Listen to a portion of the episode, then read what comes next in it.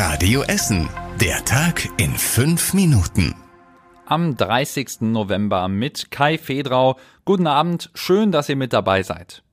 Im Stadtrat wurde heute intensiv über den Haushalt der Stadt für das nächste Jahr debattiert. Am Abend wurde er dann mit Ratsmehrheit von CDU und Grünen beschlossen. Beide Parteien haben zusätzlich einen Antrag über Mehrausgaben von 8 Millionen Euro gestellt. Damit soll mehr Geld in Schulen gesteckt werden. Außerdem soll die Sicherheit der Stadt erhöht werden.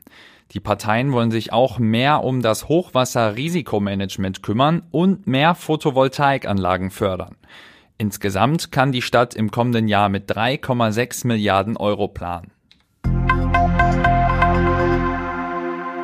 Im Essener Hauptbahnhof wird ab heute wieder deutlich mehr kontrolliert. Die Polizei sucht da verstärkt nach Waffen. Der Hauptbahnhof ist ab heute für einige Tage zur Waffenverbotszone erklärt worden. Damit werden die Kontrollen einfacher.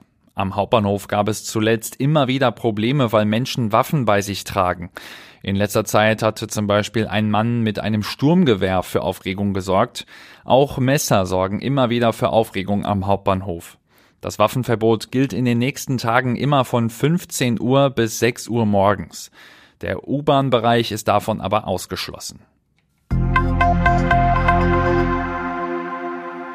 Nach dem schweren Lkw-Unfall auf der Bochumer Landstraße in Steele versuchen jetzt Experten der Polizei herauszufinden, warum der Lastwagen so schnell gefahren ist. Montagabend hatte ein Lkw insgesamt zehn Autos gerammt, außerdem eine Ampel und einen Linienbus beschädigt. Fünf Menschen wurden dabei verletzt. Die Polizei sagt jetzt, dass es noch Wochen dauern kann, bis die genaue Unfallursache feststeht. Die Bremsen des Lasters müssen überprüft werden. Außerdem müssen alle Zeugen befragt werden, um sich ein genaueres Bild zu machen. Wie hoch der Sachschaden ist, steht im Moment noch nicht fest. Es dürfte eine Summe zwischen 100.000 und 200.000 Euro sein. Heute wurden die aktuellen Arbeitslosenzahlen gemeldet und bei uns in Essen sind wieder etwas weniger Menschen arbeitslos gemeldet. Aktuell suchen rund 30.300 Essenerinnen und Essener einen Job. Das sind rund 70 weniger als vor einem Monat. Die Agentur für Arbeit freut sich über diese positive Entwicklung. Allerdings ist die Anzahl der unter 25-Jährigen ohne Beruf gestiegen. Im November gab es rund 230 mehr junge Menschen ohne Job als im Oktober. Gleichzeitig haben die Essener Firmen aktuell rund 4.900 freie Stellen gemeldet.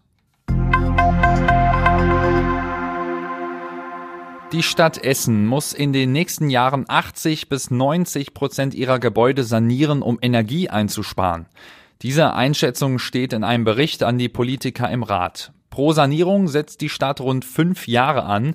Die Kosten belaufen sich dann zwischen 10 und 15 Millionen Euro. Insgesamt müssen 1200 Gebäude der Stadt saniert werden.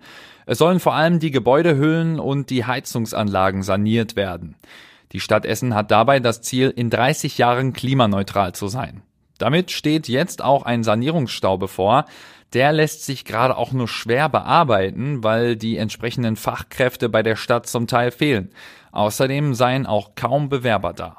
Und das war überregional wichtig. Im Prozess um den Mord an zwei Polizisten Ende Januar bei Kusel in Rheinland-Pfalz wurde jetzt ein Urteil gefällt. Der 39-jährige Hauptangeklagte muss lebenslang ins Gefängnis. Das Landgericht Kaiserslautern stellte außerdem die besondere Schwere der Schuld fest. Damit ist eine Haftentlassung nach 15 Jahren so gut wie ausgeschlossen. Und zum Schluss der Blick aufs Wetter. Heute Nacht gibt's leichten Regen und es kühlt sich dann auch noch mal etwas ab auf 5 Grad. Und morgen gibt's dann wieder richtig viele Wolken und es lockert sich auch eher selten auf. Aber allzu viel Regen soll's dann nicht geben. Es bleibt aber ziemlich kalt.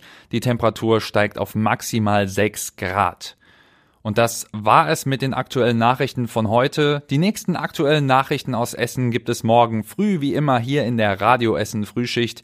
Ich wünsche euch jetzt noch einen schönen Abend. Das war der Tag in fünf Minuten. Diesen und alle weiteren Radio Essen Podcasts findet ihr auf radioessen.de und überall da, wo es Podcasts gibt.